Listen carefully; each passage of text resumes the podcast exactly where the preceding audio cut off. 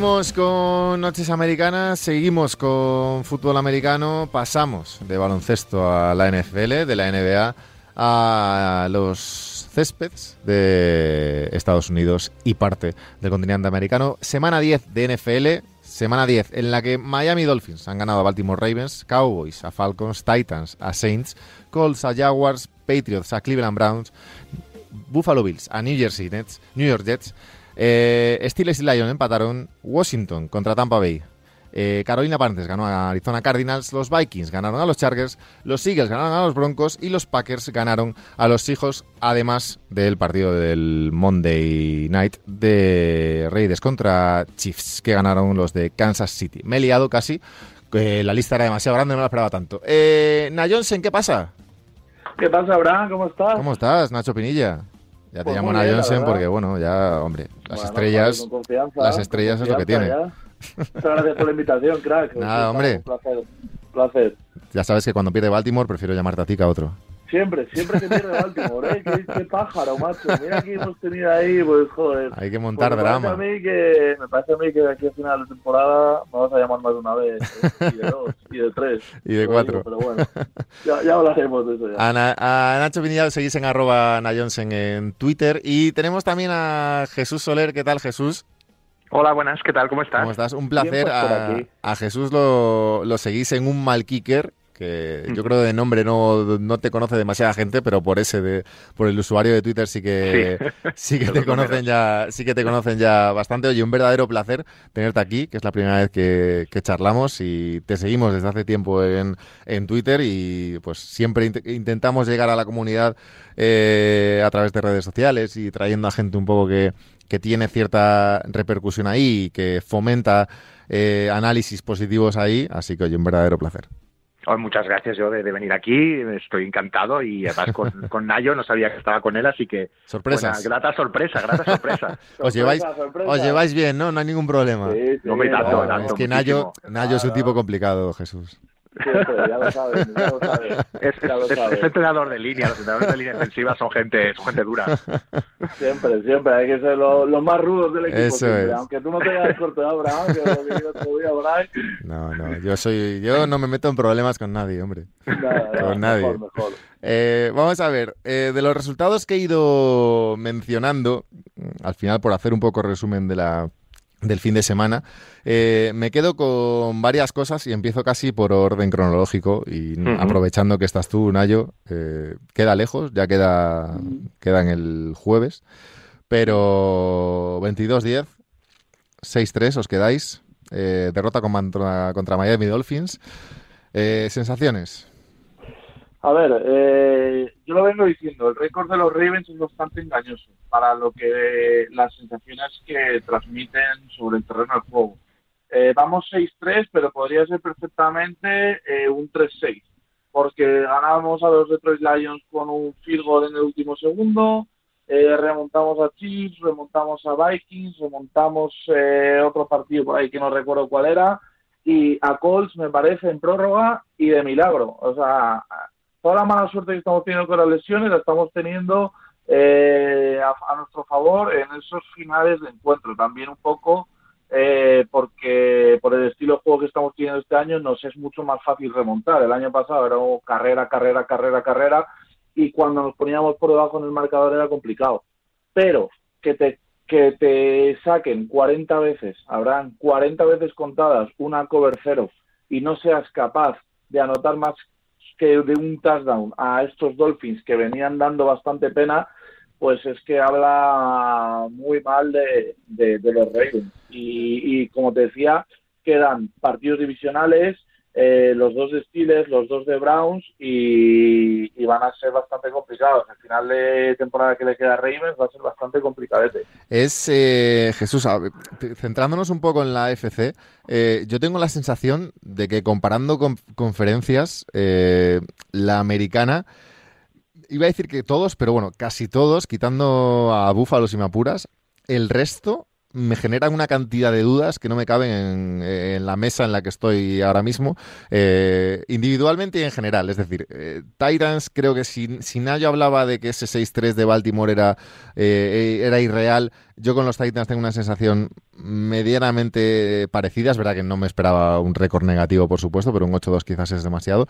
Y, viendo los equipos que están primeros en esa americana, Tennessee, Buffalo, Baltimore, Pittsburgh, Kansas City, eh, los Steelers eh, que acaban de empatar contra los Lions, Kansas City con los problemas que han tenido, especialmente en inicio de temporada, los Patriots luego con 6-4, que no sé si estamos ante una versión infladísima de los Patriots o realmente están a este grandísimo nivel. Los Chargers que empezaron la temporada muy bien, pero ahora regular. Los Raiders que se han caído de una forma escandalosa. Eh, los Bengals que, bueno, 5-4 en las dos últimos eh, derrotas consecutivas. No sé, tengo una sensación como que la conferencia está un poco que nadie sabe muy bien lo que pasa y con tantos equipos igualados, porque cuento, cuento 3, 6, 9, más de 10 equipos eh, en una victoria prácticamente, en una y media. Eh, no sabemos muy bien dónde va a terminar esto, creo que nadie lo sabe. No, no, no lo saben ellos mismos, está claro.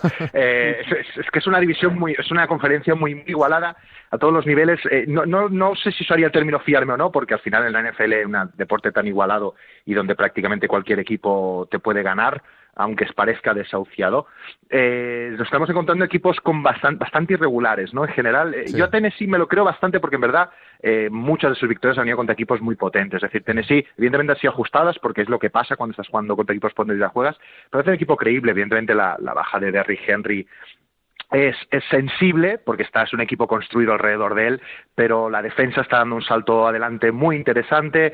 Eh, Tannehill está jugando muy bien, sus receptores que tiene Julio Jones, A.G. Brown, eh, son grandes receptores, una línea que funciona. Yo Tennessee lo veo un equipo, eh, lo debemos contaría como, como serio, ¿no?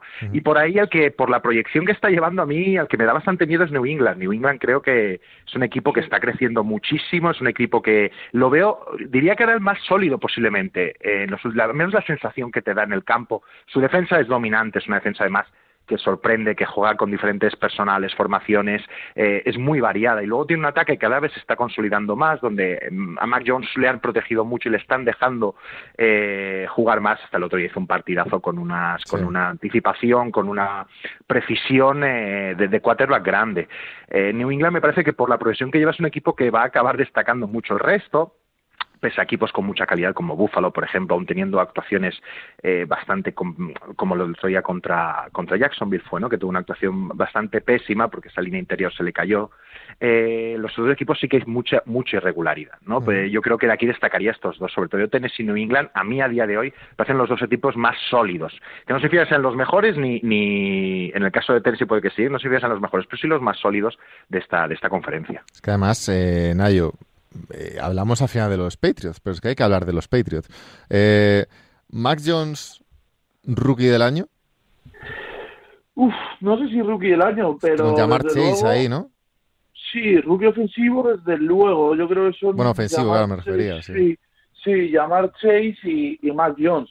Pero mm, es que, es que es lo que es que es lo que decía Jesús, es que el otro día había el partido de los Patriots porque no jugaban los Ravens y es que aluciné es que aluciné, es que les funcionaba todo, pero todo, hasta el fullback alemán que tienen era una maravilla ver bloquear a ese tío, que hasta hace, o sea, hace tres años ese chico estaba jugando con un línea de defensa de los Black Demons ahí juntos en Alemania, y ahora el tío está bloqueando, y bueno, o sea, es que era espectacular el otro día ver jugar a los Patriots, el juego de carrera que establecieron el otro día era una pasada, todo tipo de conceptos de carrera, o sea, no sé, me, me pareció espectacular como jugaron los Patriots el otro día ante unos Browns que sí, que es lo que hablábamos, un día tal, otro mal, pero mm, hablamos de que la defensa de los Browns no tiene a Baker Mayfield y ya no vale la excusa de no, es que Mayfield es muy regular, tal, no, es que, eh, ojo, no es fácil correr contra los Browns y, y Patriots el otro día dio una lección. ¿eh? Para mí, eh, Jesús, es la sorpresa de la temporada, sin duda. ¿eh? Los este nivel de los Patriots. Es, probable, es probable. Es decir, uno, al final nunca, nunca piensa con los Patriots de sorpresa porque estando Belichick por ahí. pero al final dice algo tiene que, una temporada, claro. Correcto, venimos una temporada muy mala, con tampoco eh, es que Cam Newton dio para lo que dio, ¿eh? también en el, un juego muy basado en la carrera en el cual prácticamente no pasaba, ¿no? Y así en la NFL actual es imposible.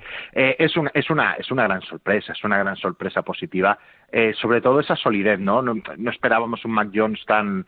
Eh, es que Mac Jones, con todas sus limitaciones que evidentemente tiene, es un quarterback capaz de leer el campo con mucha inteligencia, parece un veterano que lleva 10 años en la liga. Yo creo, yo creo, perdona que te corte, Jesús. Sí, sí, sí, tanto.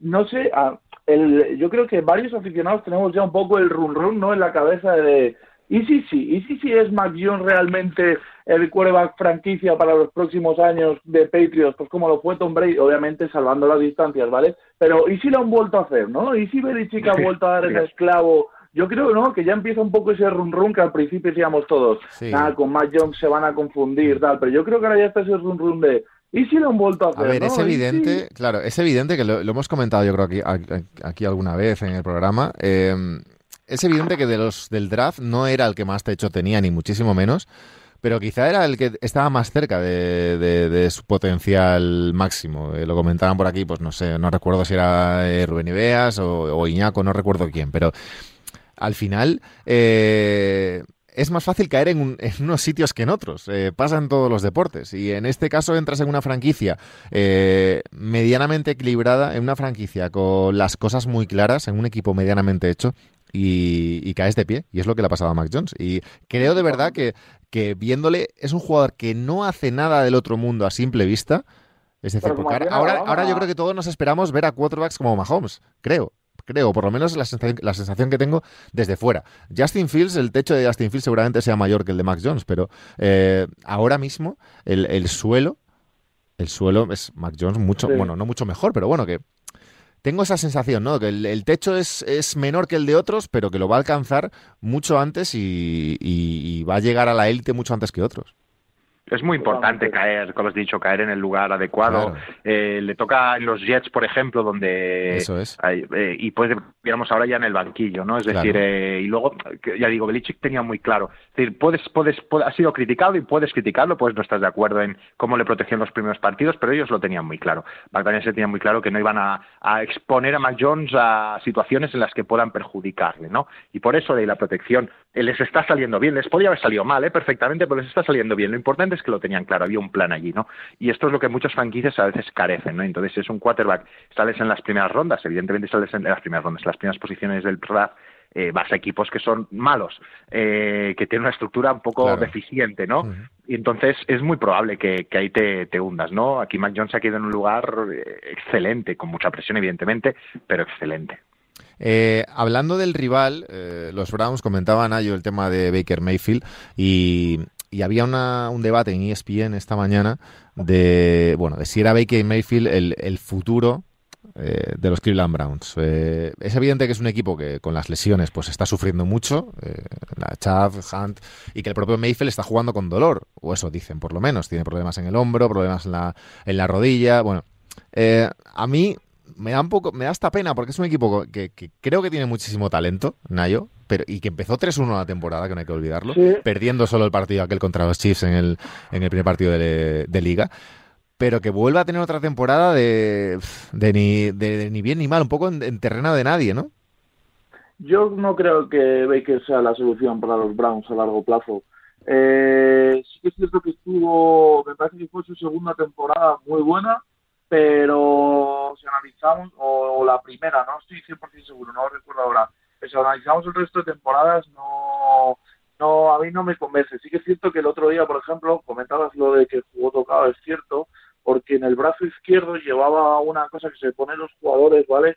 Como un brazalete de capitán, vamos a decirlo de fútbol. Entonces ese brazalete lo que hace va enganchado a la coraza, para que si se te sale el, el hombro, como que no te permita que se salga el hombro, ¿vale? Como que sale y se vuelve a colocar por, por unas tiras que lleva con la coraza, es, algo, es un esto especial. Pero a mí Baker, eh, yo creo que en cuanto a actitud sí, yo creo que es buen líder, yo creo que es un poco lo que necesitan, pero creo que no está no está demostrando lo que lo que realmente necesita Cleveland. Yo creo que se le empiezan a acabar las excusas. Cleveland ha invertido lo que debía, su línea de ataque es bastante buena, eh, Baker no se puede quejar de eso, ha tenido buenos receptores también a su lado ha tenido un backfield que le permite jugar play action, que le permite, eh, o sea, le permite abrir más eh, las defensas y, y, no sé, yo a mí a mí es que no me convence, lo siento, pero pero a mí no, no me convence. Para algún partido suelto sí, pero yo creo que para ganar la Super Bowl, es a lo que tiene que aspirar cualquier franquicia, no. Eh, Jesús, Jesús, enlazando también con lo de Mayfield y siguiendo por ahí, aparte de eso, ¿qué te parece lo de Odell Beckham? Eh, lo de Odell Beckham, eh, es decir, ah, es que lo de, lo, de Browns es bastante profundo al final. Yo también me pregunto, ¿es, es Mayfield el, el quarterback de futuro? ¿Es Stefanski el head coach de futuro? Eh, a mí cosas que, y no es por hacer una crítica o ¿no? Es decir, eh, Mike Mayfield no, siempre suele pasar, cuando un equipo tiene un quarterback de nivel medio, un poco por encima de la media, que podría ser Mayfield, en un caso sea horrible, pero en general podemos decir nivel medio, eh, cuando las cosas van un poco más siempre se apunta a él, ¿no? Y es normal, ¿eh? Porque, porque el quarterback es la posición más importante, es la que te da más valor añadido y la que te permite estar sostenido cerca de los puestos de playoff o, dentro de playoff, cerca de la Super Bowl, ¿no? Eh, ese no es Mayfield, ¿no? Eh, pero, pero a mí me parece que este equipo cae a veces en, en, en, errores que vienen de concepto, que es un equipo muy plano, y plano me refiero en cómo quieren jugar, ¿no? Tienen una forma muy clara de jugar, pero no tienen más alternativas. Y creo que cuando eso falla, eh, no, Cleveland sale del plan, no saben encontrarlas, ¿no? Y en la NFL se demuestra que necesitas mucha versatilidad. Yo creo que el tema de, de, o del Beckham es que no es un juego para, para no es el típico receptor que necesitaba este equipo de esquema que plantea Stefanski, ¿no? Y creo que cuando las cosas se visten de esa forma está bien salir. Veremos ahora qué tal en, Rams, ¿no? Se ha lesionado Woods, pero no es para nada similares como receptores lo que aporta Woods también en el bloqueo y en el juego de carrera. Eso no lo va a hacer Odell Beckham. Vamos a ver qué tal, qué tal va. A mí me parece un... Dime. No, es que además a mí lo de Odell Beckham me sorprende porque es que eh, no deja de sorprenderme nunca jamás cómo esta liga cambia o cómo los jugadores pueden cambiar dentro de una misma liga. Eh, cómo pueden pasar de estrellas a prácticamente ser despedidos casi o ser denostados en, los equipos. en, nada de tiempo, en nada de tiempo. Nunca dejará de sorprenderme y creo que tenemos mínimo un caso cada temporada. Eh, Antonio Brown, pues fue por lo que fue, por diversas cosas y demás, o pueden entrar ya situaciones personales, como el, momento de Karim Hunt cuando estaba en los. Tal. Bueno, eso lo, eso lo entiendo, pero luego hay otras cosas, como esto del Beckham, que a priori sin ninguna sin ningún problema personal que sepamos o sin, una, sin ninguna polémica más allá de la propia NFL, eh, te lo encuentras cortado de un equipo que le había dado pues una, pues una cantidad de pasta y que había sido una apuesta muy importante hace nada de tiempo. Y Odell Beckham, que es un tío que todavía es joven, es decir, tiene 29 años y acaba en los Rams, que es evidentemente candidato absoluto al, al título. Pero de verdad, no, a veces no, no, no, termino de entender estos movimientos por parte de las franquicias. ¿eh? Es que los picos de forma de la NFL son tan leves, es decir, eh, excepto honrosas excepciones, excepciones eh, la, duración de un jugador son tres años media, ¿no? Un jugador medio. Es decir, es, es normal caer en esos picos cuando estamos en un deporte de, tan alto nivel con atletas y, posición de receptor, ¿no? Que exige tanto a nivel atlético. Em, es, es fácil que ese pico de repente caigas y caigas en picado, ¿no? Y te conviertas pues, en un jugador, no, no diré del montón, pero sí sin receptor medio, ¿no? En la se liga. Me ocurre, se me ocurre Levon Bell también, llevado al otro extremo, ¿eh? Los running backs es más marcado todavía, porque ya una lesión, media lesión y, ya, ya te vas fuera.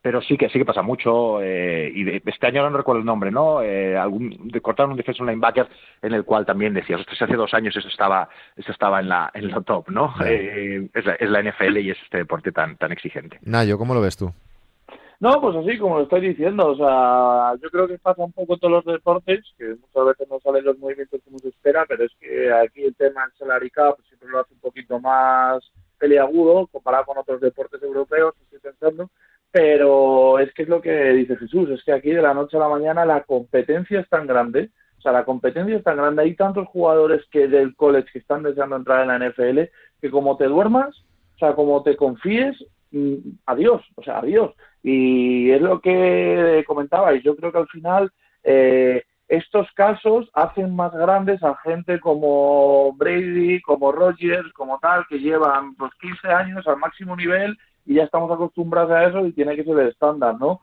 Pues oye, eh, al final es, lo que te digo, como una mala lesión, una mala actitud, eh, empiezas a... El, al final siempre, yo siempre se lo digo también a mis jugadores de, de Black Demos, ¿vale? El fútbol americano no es para todo el mundo, ¿vale? Eh, lo siento, por eso así, o sea, es un deporte súper mental. Y si la parte mental no la preparas, que muchas veces eh, damos por hecho que la parte mental está preparada, si no preparas la parte mental, eh, cuando lleguen esos malos momentos, eh, el tren va a pasar y no vas a poder subirte y te vas a quedar fuera, te vas a quedar fuera. Y yo creo que muchas veces eso es lo que pasa. Sí, pero al final estamos hablando, por ejemplo, en el caso de del Beckham, de un tío que, que, joder, que aprovechó su momento, que era la, yo creo, el receptor o uno de los receptores estrella de la liga en, en su momento y ahora te lo encuentras prácticamente denostado y acabando insisto, en un equipo en el que puede ser campeón de la NFL este año eh, si las cosas van, van bien. Pero bueno, sí, quién sabe, al final es un poco también lo que hablábamos con Mike Jones, ¿no? Que también depende un poco de dónde caigas. Claro, claro. A lo mejor ahora cae, a lo mejor cae ahora en los, en los Rams y, se, y es un sistema que está acorde para él. Eh, no sé, mm, yo qué sé, o más química con Stafford, mil cosas, mil factores que pueden pasar y vuelve a resurgir. los Rams que llevan, o sea, los Rams que han perdido dos seguidos y, y bueno, es que en esta liga también pasamos, sí, también pasamos de, de blanco a negro en, en un momento y los equipos que hace dos semanas eran increíbles ahora son ahora son una, mierda, en plata, ¿sabes? Pero, es, es, verdad. No, y también y también es un tipo de, tal como se entrena en este deporte y como al final un receptor no es como un deporte fluido como puede ser el fútbol aquí, ¿no? En Europa eh, es un deporte donde vas a tener que seis, siete targets en un partido a la que empieces a fallar unos pocos, te van a dar menos, en el entreno vas a tener menos repeticiones, se entrena muy poco con, con, mm. todo completo, con toda la equipación completa. Entonces es muy fácil irse cayendo porque no tienes tantas oportunidades y a la que no te mantienes siempre, tanto en los entrenos como en las pocas oportunidades que tienes para brillar, brillas, el tren te puede pasar muy rápido por delante. Desde luego. Es que es muy importante eso que, perdón, Abraham, eso que ha comentado Jesús. Nosotros estamos acostumbrados a hablar de los partidos, pero realmente donde se reparte el bacalao es en los entrenos y ahí no tenemos acceso, no sabemos cómo entrena un jugador, mm. cómo tal, no sé qué. Y hay mucho, hay mucho jugador que va de estrellita y durante la semana no ocurra, no ocurra porque eso es así y durante el fin de semana lo que quiere es por la foto, tal, no sé qué, el highlight, no sé qué, no sé cuántos. Y al final eso se nota. Puedes que tener cuatro recepciones espectaculares que sean portada del Madden, etcétera, pero con eso no te puedes conformar. O sea, eso no va a decantar la balanza de un lado o de otro. Lo que va a hacerlo es el trabajo durante toda la semana.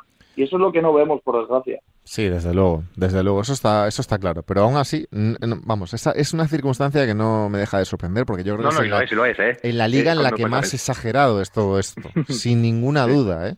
Porque en la NBA tú puedes, bueno, eh, evidentemente todos los jugadores tienen picos de forma, pero bueno, eh, hay jugadores que al final acaban cortados por lo que sea, pero a nivel estrellas eh, creo que no, hay una liga en la que sea tan exagerado como, como esto. Nos hemos centrado al final mucho en la americana y casi no hemos hablado de la nacional.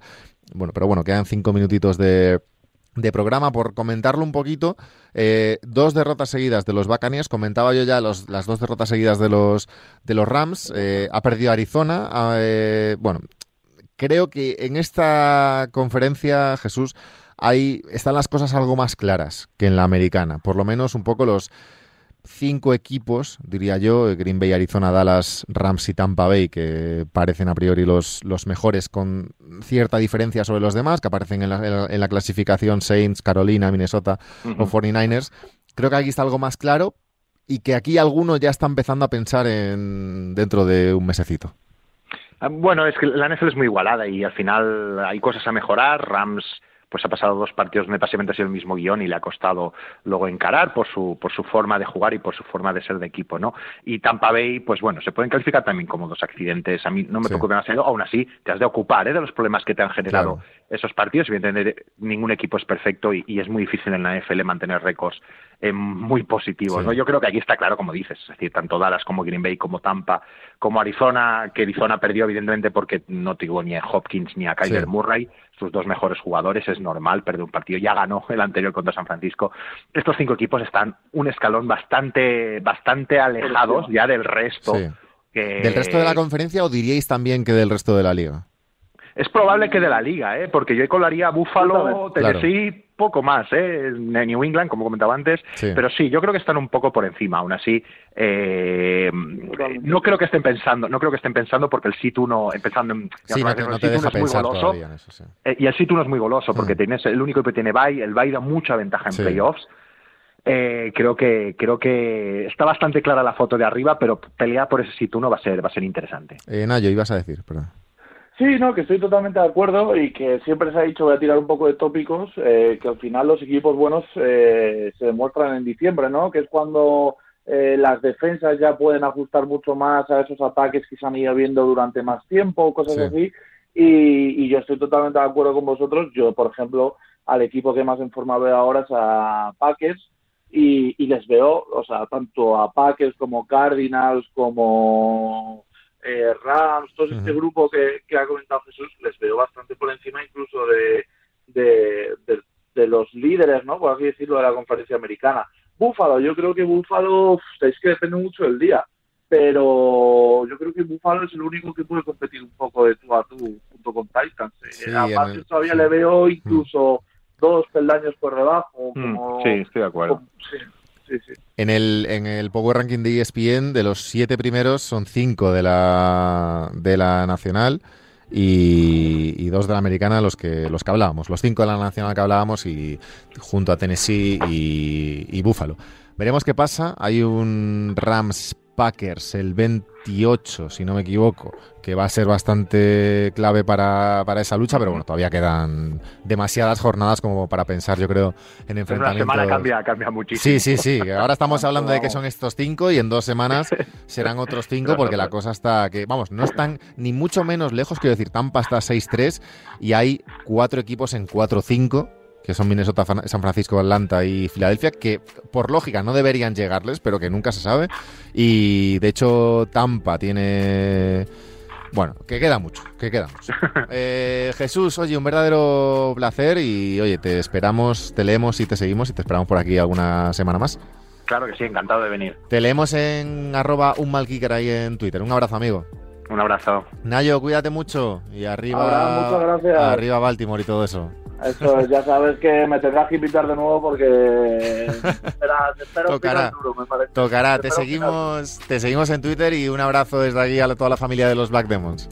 Muchas gracias. Un abrazo. Nosotros nos vamos, eh, ya sabéis, en arroba Noches Americanas, en Twitter, Facebook, Instagram y en todas las plataformas. El programa cada miércoles por, por, la mañana a primera hora.